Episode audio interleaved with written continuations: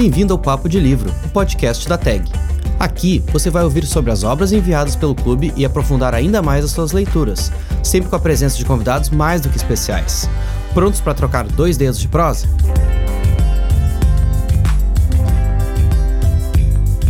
Olá, este é mais um Papo de Livro, podcast da TAG. Hoje falamos sobre o livro de setembro da TAG Inéditos. Quem assina o clube recebeu em primeira mão o livro Cartada Final, do mestre do thriller criminal John Grisham.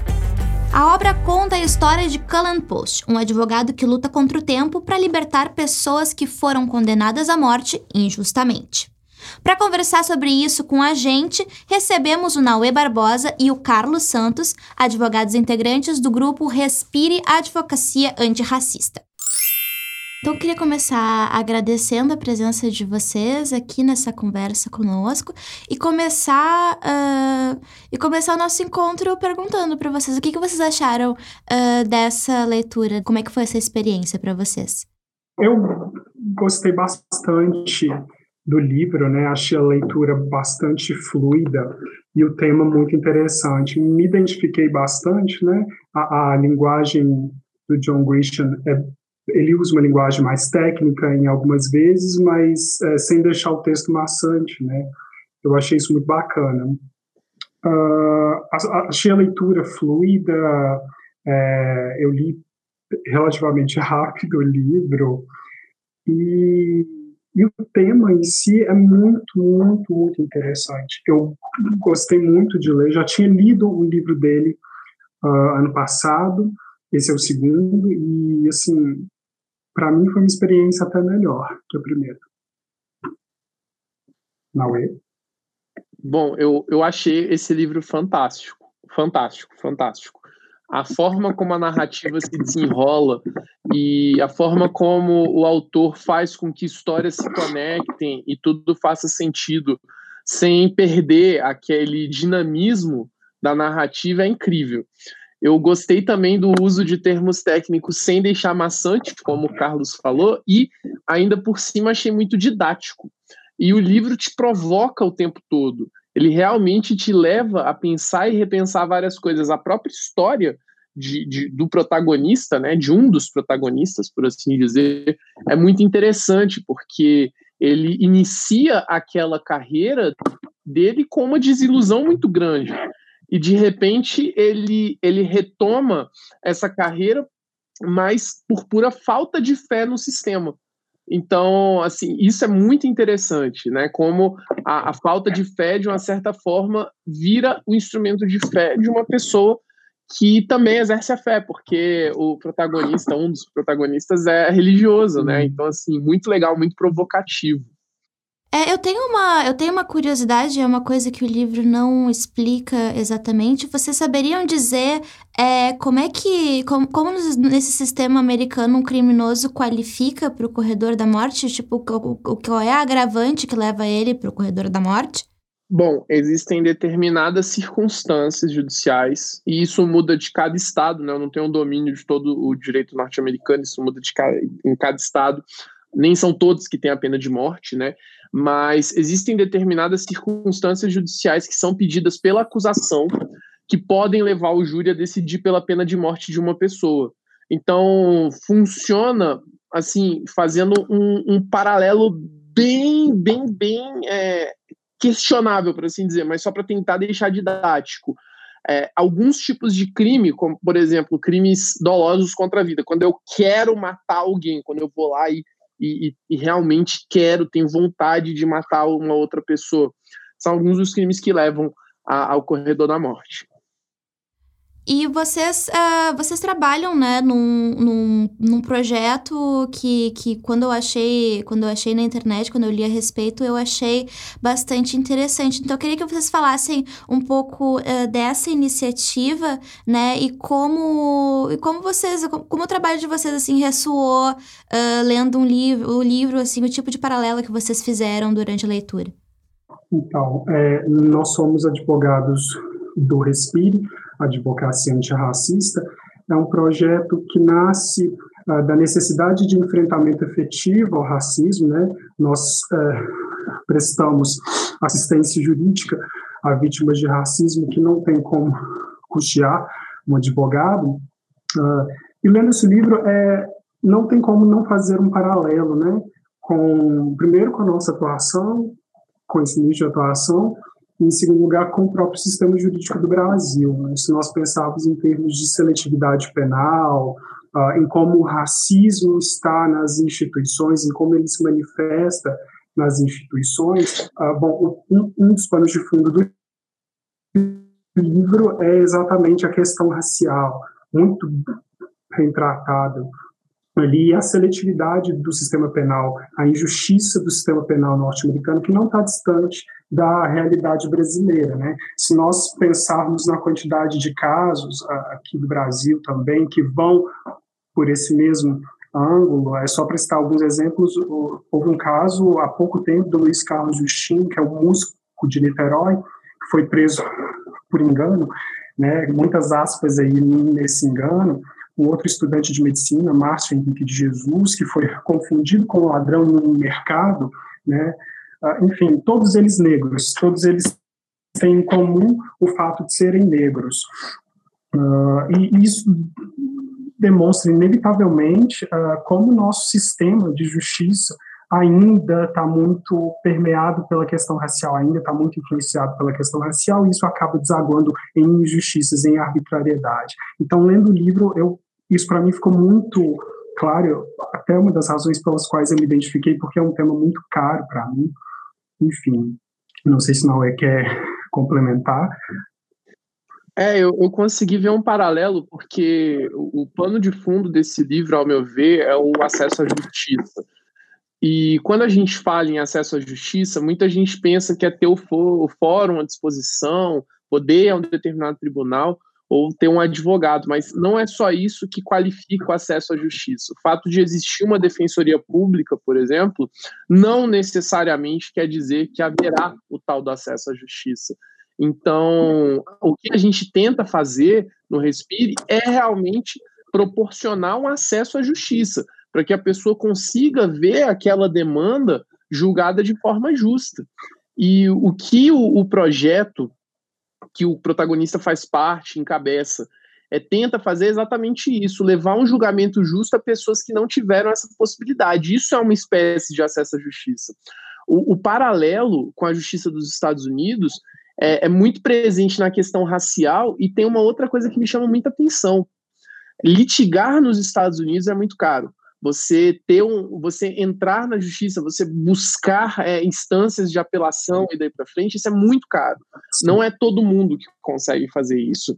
E isso é uma coisa que me leva a pensar, né? Será que essas pessoas lá têm realmente acesso à justiça? Porque aqui, apesar de não ser tão caro, eu tenho sérias dúvidas se as pessoas têm acesso à justiça. Eu, hoje eu digo não tem, tá? O acesso à justiça que não existe e a gente tenta com todas as nossas forças, que são muito limitadas, somos poucos, temos poucos recursos, mas a gente tenta levar esse acesso à justiça. Então, eu senti esse paralelo, sabe?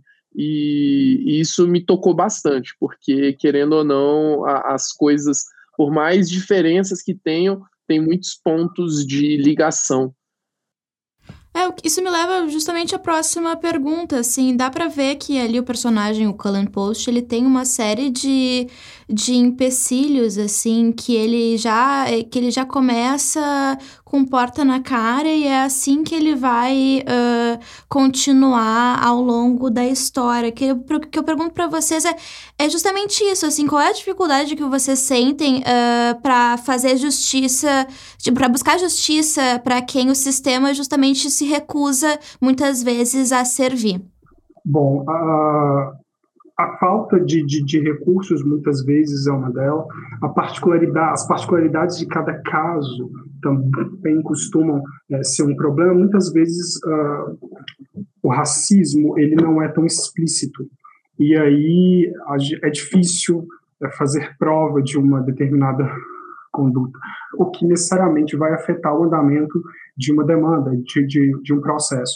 Talvez essa, a, a questão da prova, e a questão de recursos no, no, processo, recursos materiais mesmo, seja um dos principais desafios à nossa atuação. Nem sempre é fácil provar um crime de racismo, uh, nem sempre é algo manifesto, muito embora a gente saiba que existe, a gente saiba que a intenção foi claramente discriminatória naquele caso. É, advogar nessas circunstâncias é saber que a maior parte das portas vão estar realmente fechadas. Muitas vezes a gente luta para que a gente consiga uma porta fechada, porque às vezes nem nesse ponto a gente chega, a gente não consegue chegar perto da porta, sabe? É assim que eu me sinto é, quando eu vejo essas situações, porque o problema do racismo no Brasil é tão complexo que eu defendo que a maior parte das pessoas se nega a, a entender que ele existe, de fato. As pessoas se negam, Sim. muitas é, param, param de pensar quando o problema chega nelas e acabam dizendo não, então não existe racismo, o que está acontecendo é mal entendida, alguma coisa do gênero. Então assim, o nosso debate aqui é muito incipiente, né? Quando eu vejo o, o debate dos Estados Unidos, a gente vê um debate mais maduro, porque o racismo existe, está sendo cada vez mais filmado e as pessoas têm noção disso. Isso é um avanço, especialmente em relação ao que a gente vive aqui. A gente vive uma barbárie silenciosa. E essa barbárie é tão silenciosa que afeta de forma completa o acesso à justiça daquelas pessoas que têm menos. E como as pessoas negras têm oportunidades negadas ou retiradas à força desde o princípio do, do Brasil, da terra Brasilis, é claro que são algumas das pessoas mais afetadas por esse estado de coisas né, que a gente vive aqui. Então, é, é difícil mesmo. Eu vejo assim uma extrema dificuldade, como o Carlos falou, fazer prova é muito difícil, é, depende muito da boa vontade de quem vê determinados casos, se servir a testemunhar, e as testemunhas são um ponto-chave né, na, na, na, história principal, por assim dizer, naquelas histórias, daquelas histórias cruzadas do livro. Então, tudo isso assim torna muito desafiador. E só, só complementando isso que o Noé disse, uh, a própria negação do racismo é uma das provas de que ele foi muito bem sucedido, né? É uma, é uma tecnologia de, de poder tão sofisticada, tão complexa, que faz mesmo as pessoas que estão inseridas naquilo negar a existência do racismo. Isso necessariamente se reflete nos processos, nos tribunais. É, de acordo com o relatório anual das desigualdades raciais no Brasil, do total de ações uh, contra crimes de racismo julgadas em, tribuna, em tribunais de 19 estados, uh, apenas 29,7% foram vencidas pelas vítimas, enquanto 66,9%, quase 70%, foram vencidas pelos réus. Isso reflete né, um, ânimo já do nosso judiciário em não querer enxergar o racismo. Então, essa dificuldade de enxergar e de dar uma sentença condenatória em casos de racismo. Né? É, eu acho que isso uh, do, do, debate americano, né, com, com de, de, elevar os casos a grandes casos, é uma coisa que, a, bem ou mal, a gente acaba não vendo assim, mas essa semana a gente teve um, um incidente no futebol que deveria ter suscitado mais discussões dentro do Brasil, na minha opinião, e que não acabou, que acabou não recebendo, é, acho que ali a, a discussão sociológica que merecia, que foi o ataque racista ao Neymar. Uh, o que que, o que que vocês acham? O que que vocês acham disso? Como é que vocês viram uh, esse caso? Bom, eu fiquei horrorizado, mas esse horror durou muito pouco tempo porque eu lembrei que né, o nosso debate é infantil. O, o, o debate é não é só sobre o racismo, qualquer debate mais, mais é, maçudo que a gente tem aqui, que demande mais complexidade, ele é infantilizado com uma velocidade muito rápida. Então, o que aconteceu ali foi gente primeiro, usando o, o tal do, da punição didática, né, o racismo didático, então, assim, ah, teve que sofrer para aprender, porque pegaram a declaração de quando ele era realmente um menino ainda, né, não, não tinha noção de nada, e fala que ele falava que ele não se considerava negro. É, a gente tem uma situação de outras pessoas primeiro vendo qual era o posicionamento político dele para depois entender se houve ou não racismo. Então, assim, foi um show de relativização e um debate extremamente infantil que tomou conta das redes. E, e no fim das contas, o alvo do debate foi a reação dele, né? Como ele deveria ter reagido, se ele reagiu X, Y, gente, não. Então, assim, a gente segue perdendo oportunidades, né? Mas é pela estrutura e faz parte do, do crescimento que a gente precisa ter para poder chegar num ponto de maturação desse debate. Pois é, justamente, eu fiquei pensando que acabou a, a, a, prova da infantilidade do nosso debate é justamente o nível dos ataques que foram direcionados a ele, né? Que virou uma coisa muito pessoal da relação do público com ele, até com uma coisa meio uh, vingativa, assim, que daí eu acho que é uma outra camada de racismo, né? É essa coisa de dizer bem feito. É, exatamente. E, e eu diria até que a questão do bem feito está antes do racismo, é, é, um sadismo que algumas pessoas alimentam, né? É, e as redes sociais, sobretudo o Twitter, trazem muito isso à tona, né? Esse sadismo. Então, é, as pessoas refletem determinadas emoções nas outras, especialmente essas que são ou lideranças, ou pessoas muito famosas, ou mesmo as subcelebridades, enfim, e, e acabam né, se, se deleitando quando alguma coisa ruim acontece com elas, como se fosse uma punição do destino, qualquer coisa do gênero, né? E aí a gente precisa é, de muitos analistas para explicar o que, que é esse fenômeno.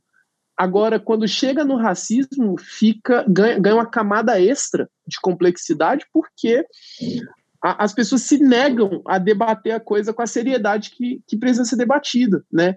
Não é que todo mundo faça isso. Muita gente, pelo menos na minha bolha, né, conseguiu trazer um debate muito adulto e muito amadurecido.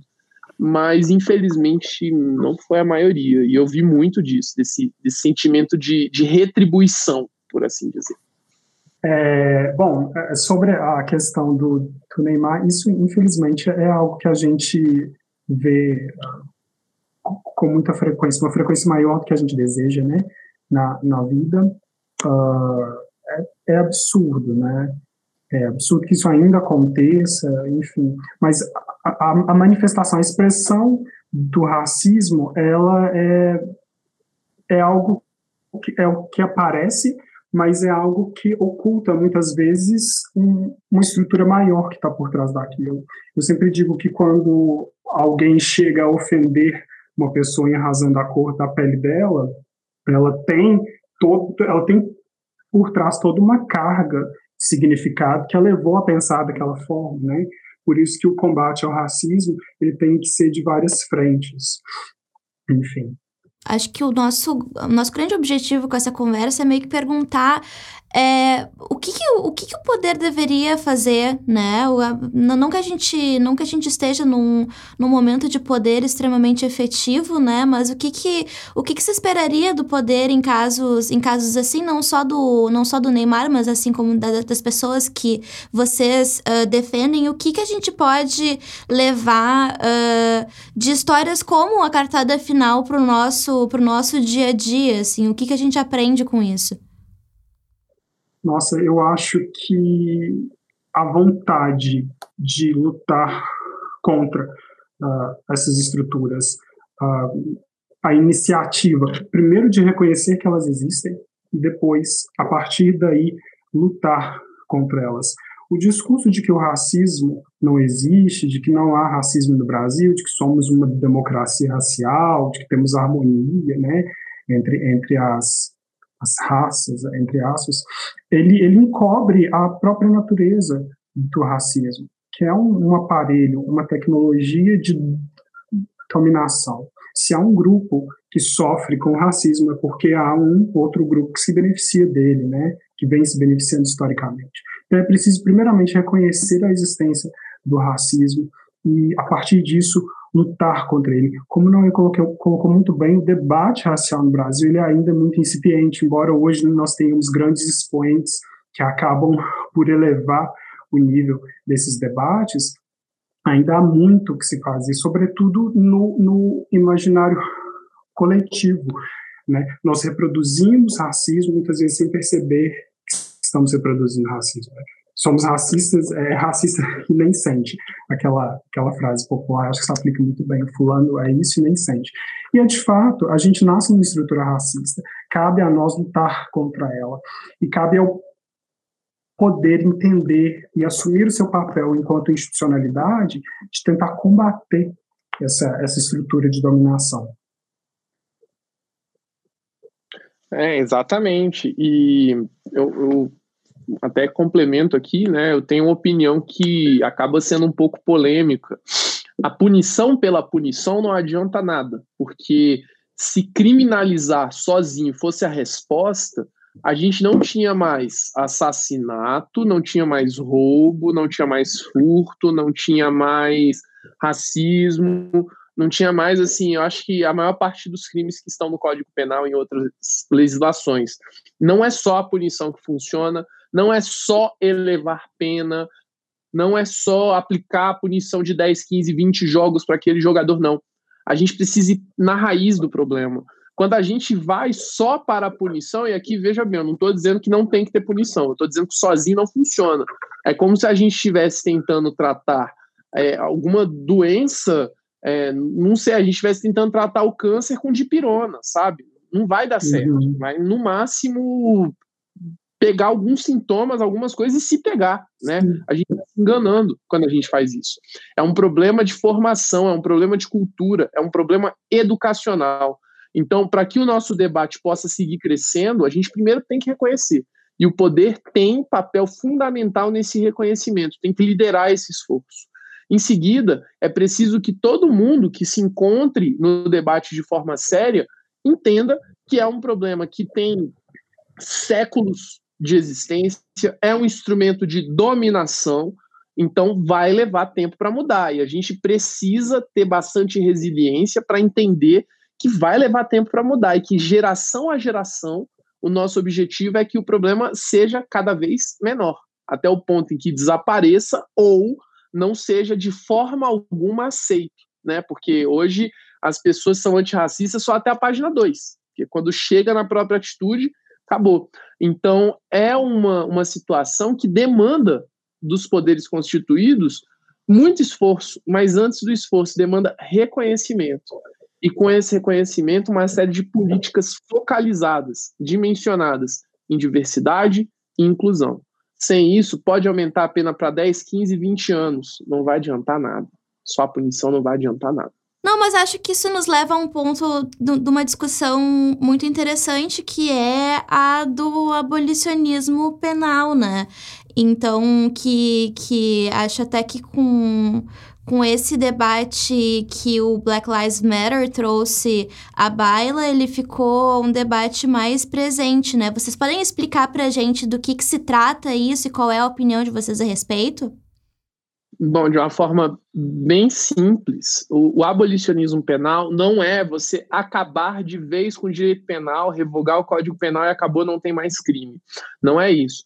É seguir pensando, estudando e analisando medidas alternativas que venham a substituir essas penas corporais, que cada vez mais fica, fica expresso que não funcionam, não servem para diminuir a criminalidade na sociedade e cada vez mais vêm sendo utilizadas como substituição a políticas públicas de educação, segurança, saúde e servem com fins de trancafiar determinados indivíduos que são tidos como perigosos ou indesejáveis.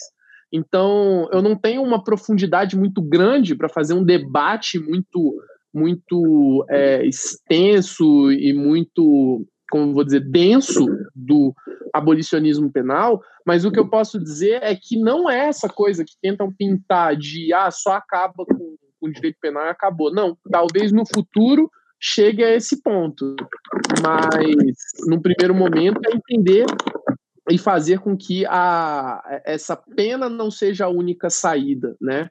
E, e, aí eu lembro do primeiro livro que eu li que me fez ter contato com isso, né? Que foi o, Penas Perdidas de um, de um holandês chamado Luc Husman, e, e fala exatamente sobre essa questão de como o, essas prisões e essas aplicações de penas corporais desde muito tempo já não tem muito um, um, fim em si próprio que não de gerar um, um, certo sentimento de vingança e tudo, né? O livro me levou a esse pensamento junto com a leitura de vários outros autores criminalistas, né, e criminologistas principalmente. Então, quando eu olho para esse debate do Black Lives Matter, é, eu vejo também muito o debate do acesso à justiça. Porque se as pessoas negras estão é, nos estamentos inferiores da sociedade e a justiça é inacessível, significa que um sistema criminal muito firme e rígido vai necessariamente afetar mais essas pessoas. E aí, quando você olha para o contingente é, de pessoas presas, você consegue ver muito rápido qual é o perfil de quem está preso. Então, as, essas coisas se conectam. E aí você traz a baila, tá? Para quem serve o direito penal? Para que serve o direito penal? E contra quem ele está sendo aplicado? E aí o abolicionismo acaba sendo muito útil para que a gente tenha uma ótica mais, é, como eu vou dizer, crítica desse debate, né? apesar de não oferecer todas as respostas. Sim, sim. O racismo ele funciona justamente criando é, subjetividades. Ele cria o sujeito indesejável, ele cria o corpo abjeto, e esse corpo é marcado por um, por um fenótipo específico. Uh, é uma das faces mais cruéis uh, do racismo, porque coloca o negro como um criminoso potencial, né, como a figura do bandido. E logo a sociedade entende que toda e qualquer punição contra aquele corpo é extremamente válida, é legítima, não importa qual seja. E isso é, é um problema grave, sobretudo no Brasil, que a gente tem, uh, enfim, como Naue colocou, a maior parte das pessoas encarceradas hoje é negra. Grande parte da, da, população carcerária hoje é negra. A gente tem um problema de seletividade penal, uma quantidade de presos hoje que é uh, maciçamente negra. São os destinatários finais daquele direito penal da punição, que quer usar a pena como forma uh, de, de vingança, enfim. E vocês acham que uh, eventualmente, assim, não, não digo não digo hoje por razões óbvias, assim, vocês acham que eventualmente uh, o Brasil tá vai estar tá preparado para aceitar essa justiça menos punitivista, para começar a acolher, assim, ou isso é simplesmente uma utopia, assim? Até o presente momento a gente não tem nenhuma, nenhuma, nenhuma esperança, assim, a gente como povo, né, de ver um sistema de uma justiça menos punitiva. Pelo contrário, eu acho que nos próximos anos, eu acredito que a coisa vai piorar, porque é como que eu vejo o sistema funcionando, né? O sistema elege inimigos, é, esses inimigos passam a ser caçados, essa caça vem de uma forma extremamente espetacularizada, terminou a caça a esses inimigos, você elimina ou trancafia esses inimigos. Ponto. E o sistema criminal, eu não vou dizer só do Brasil, do mundo inteiro, né? Eu acho que não tem muitas exceções. Ele não busca, em hipótese alguma, restaurar ou é, tentar transformar as coisas para que elas cheguem próximas daquilo que eram antes do crime acontecer. E, e aí, aqui no Brasil, principalmente, é, a gente ainda tem essa questão do direito penal como instrumento de vingança, né? É, a parte que é ver justiça como tranca essa pessoa na cadeia, joga na cadeia que vai estar tá lá, tá ok, mas e o seu sentimento? Né? É, o, o, direito penal ele, ele, ele não acolhe a vítima, é, não tem um, uma questão voltada para ver como que aquela vítima se sente, o que, que aquela vítima acha daquela determinada punição. Não tem uma, algum sistema que faça com que é, o, a pessoa que ofendeu entenda realmente qual é o valor jurídico que ela ofendeu e por que, que aquilo foi tão grave a ponto dela precisar ficar trancafiada, e muito menos a um sistema que faça com que a vítima se sinta acolhida e, e pense realmente que, olha, ok, essa pessoa matou meu filho, mas é, agora eu sinto que há alguma justiça sendo feita, né? A gente substitui justiça com prende. E nem sempre isso é a mesma coisa, na verdade, quase nunca. A gente está no máximo se vingando, né? E isso não serve para absolutamente nada. Então, num primeiro momento, eu não vejo a gente conseguindo abraçar um sistema menos é, punitivista, porque a gente vai perder o espetáculo. E uma vez que a gente perca o espetáculo, também vai ficar mais difícil visualizar os inimigos. E aí muita gente não vai ver muito sentido nisso, sabe? Então, primeiro a gente precisa ter uma sociedade muito mais solidária para que a gente consiga vencer esse direito penal falido e que não vem servindo aos seus fins oficiais declarados de proteger a sociedade de nada. Muito pelo contrário. quando é aplicado, muitas vezes é mal aplicado. E aqueles que efetivamente são culpados, por vezes, ou não têm um julgamento justo, ou mesmo conseguem se valer de diversas artimanhas e ferramentas para não sofrerem aquelas punições. E eu acho que a gente também sentiu muito um um aumento nessa sensação, assim, de tipo, vamos prender os, os indesejáveis. O indesejável é este, este, aquilo, outro. A gente está se sentindo muito uma aura de, de perseguição na atualidade, uh, eu acho. É, você. É, como é que vocês veem uh, essa. essa esse, esse aparelhamento é mais, mais repressivo, assim, tipo, até esse discurso da retomada da, da pena de morte, ela sendo objetivamente uma pena de morte ou com a retórica uh, bondi, bandido bom é bandido morto, e como é que como é que nós, eu, você, sociedade, a gente pode se mobilizar contra isso?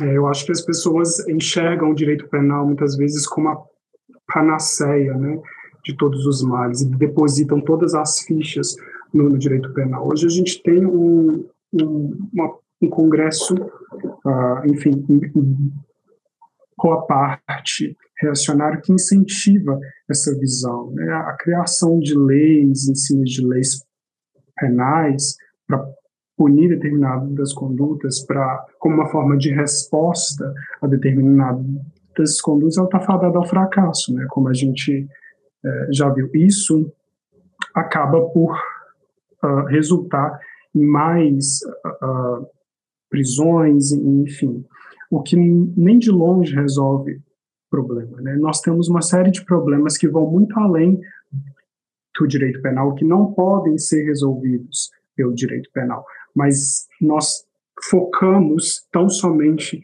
no direito penal. Uma uma questão que muito me vem à cabeça no debate da pena de morte é que, né, como uma, uma pessoa pode achar natural uma retirada de vida, né, de outra pessoa por parte de um agente superpoderoso que é o Estado, né, um ente, na verdade, não chega a ser um agente. O, o debate da pena de morte voltar à tona, na verdade, ele nunca saiu plenamente, né, da, da da pauta. Né? Muita gente ainda aposta nesse, nesse debate como uma espécie de solução. Por quê? Quando você mata, você primeiro tira a responsabilidade do Estado em, em regenerar aquela pessoa, que é o objetivo da pena privativa de liberdade, da reclusão. Tá? A gente esquece desse pequeno detalhe. A legislação penal do Brasil, ela também tem entre seus fins declarados ressocializar aquela pessoa. E isso foi jogado no lixo há muito tempo, se é que já foi utilizado. Hoje, uma pessoa que vai presa dificilmente volta desse sistema. Ela normalmente vai ficar nesse sistema, porque é, além de todos os problemas pelo próprio crime, às vezes ela até se regenera, mas ela ainda não se vê com muitas opções e dificilmente vai conseguir emprego e daí para frente. Então você tem uma tempestade perfeita nesse sistema. E quando você tem é, esse tanto de fatores que vão confluindo para que a criminalidade efetivamente não sofra uma redução, mas sim venha a se tornar cada vez mais uma opção de pessoas, algumas porque querem, porque é, é, desviam mesmo, porque é, não tem algum tipo de sentimento de fé no sistema ou qualquer coisa do gênero. Enfim, a gente nunca pode descartar as pessoas que efetivamente querem, que são, né, que, que têm um sentimento mais voltado para essa prática, tá? A gente nunca pode descartar isso mas acaba pegando também aquelas pessoas que não têm outras opções e que desde o início tiveram negadas opções de é, poder não estar é, nesse sistema criminoso, né? Então, quando a gente para para discutir a pena de morte, o que a gente está fazendo, na verdade, é, querendo ou não, desviar o foco para o debate que realmente importa. Cadê o Estado onde o Estado precisa estar? Cadê a educação? Cadê a segurança? Cadê o saneamento básico? Cadê as alternativas para que aquelas pessoas não precisem descambar para o mundo do crime? Porque, havendo alternativas, o debate muda completamente. Aí a gente vai ter que repensar tudo isso, né? Mas é, não sei se são muitas pessoas que vão para o crime porque querem. Então a pena de morte acaba sendo uma forma da gente se livrar desse debate, de dizer, olha, bandido bom é bandido morto, acabou, mata logo esse assecla uhum. aí, acabou, e a gente não para para pensar no que forma o bandido, né? Então, uma forma da gente se defender desse debate é primeiro lembrando da Constituição, que até onde me consta ainda está em vigor, e a gente não pode ter pena de morte, salvo em período de guerra, e só para crime de alta traição, coisa assim, né? Então, são circunstâncias bem, bem restritas mesmo. A gente tem que lembrar dos tratados internacionais, e principalmente, a gente tem que ir levando mais maturidade para o debate. Porque se a gente continuar infantilizando o debate e utilizando do direito penal como instrumento de panaceia, como disse o Carlos, ou desse instrumento recreativo de uma parte mais sádica da população, o fim vai ser esse mesmo. Vai ser a gente é, pegar esse atalho e começar a matar quem a gente acha que é indesejável e ainda com gente batendo palma, achando que as famílias vítimas que não vão ter nenhum tipo de acolhimento depois do fato horroroso acontecer com elas vão estar sendo representadas com isso. Sim, um dos pontos principais em relação à pena de morte, a meu ver, é justamente quais vidas serão ceifadas, né?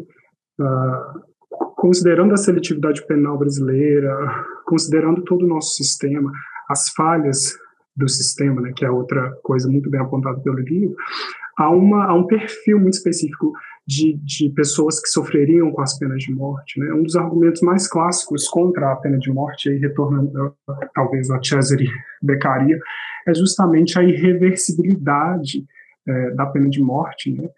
As decisões judiciais também podem ser errôneas, elas também são falhas, e aí se você acaba com a vida de uma pessoa, ela não tem sequer a chance de ver aquele erro sanado, né? A liberdade é muito cara e a vida também dessas pessoas é muito cara, só que sem a vida elas, elas não podem uh, se ver livres de um eventual erro do judiciário. A gente precisa ter em mente isso antes de apoiar de forma irrestrita a pena de morte, que é, como bem disse o Bernardo, até então vedado pela Constituição, mas, enfim, é, considerando a atual conjuntura do Brasil, eu tenho até medo uh, de que coisas assim não sejam tão perenes quanto a gente pensa, né? Queria perguntar para você se vocês têm alguma uh, indicação, assim, de, ah, de bibliografia, de pessoas que sejam interessantes de conhecer, para quem quiser uh, pensar mais a respeito disso, da seletividade da justiça no Brasil uh, e, que, e, e as alternativas a isso. Dentro de uma leitura bem preliminar, é, tem a, a, professora Cristina Zakzeski, que eu vou pedir licença para chamar de musa inspiradora, que é pessoa maravilhosa, professora maravilhosa e, e, ao meu ver, uma das maiores criminologistas aqui do Brasil. Ela realmente trata muito e muito bem desse assunto, tá? Ela tem alguns textos que se voltam para a espetacularização do direito penal e para questões envolvendo até mesmo a atuação de determinadas bancadas e tudo, né?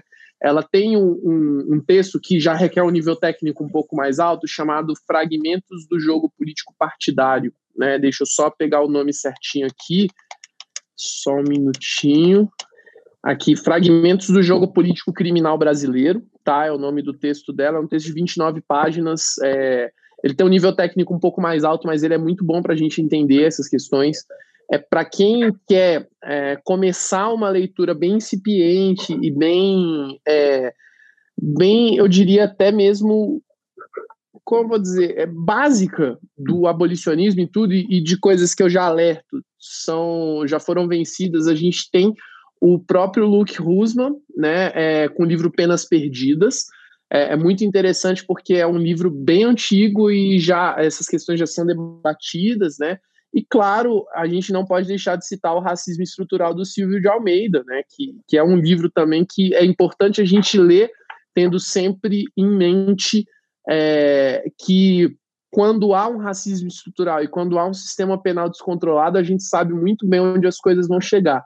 Então, eu acho que por essas três leituras já é possível que a pessoa é, se introduza nesse mundo e depois ela vai ler o Barata, vai ler o Klaus Rossi, né, vai ler esse pessoal um pouco mais pesado, assim. Bom, eu gostaria de, de, indicar dois livros que eu li atualmente que, que mexeram bastante comigo. Uh, um é o Criminologia do Preconceito, do Saulo de Carvalho e do Evandro Pisa. Uh, é um livro muito interessante, os dois professores analisam uh, a relação da criminologia, primeiro com o racismo e depois com a homofobia.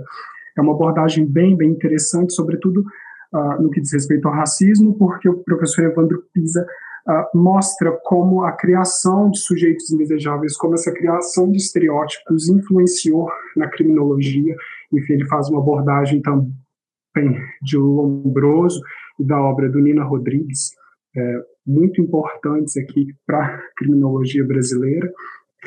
Fica aí essa dica. E outro livro é o Pensando como um Negro, ensaio de hermenêutica jurídica, que é do professor Adilson Moreira. Uh, é um livro muito interessante, na, no qual o professor Adilson ele ataca o mito da neutralidade e objetividade do direito e mostra como o discurso jurídico ele também pode reproduzir essas relações assimétricas de poder, né? essas relações assimétricas raciais, Uh, são, são duas obras que eu considero fundamentais para a compreensão desse poder uh, de exclusão do direito e de como o direito reproduz essas relações institucionalmente. Né? Então tá, Naue, Carlos, muito obrigada por terem topado conversar com a gente. O trabalho de vocês é muito importante. A gente tá aqui torcendo e admirando a luta de vocês.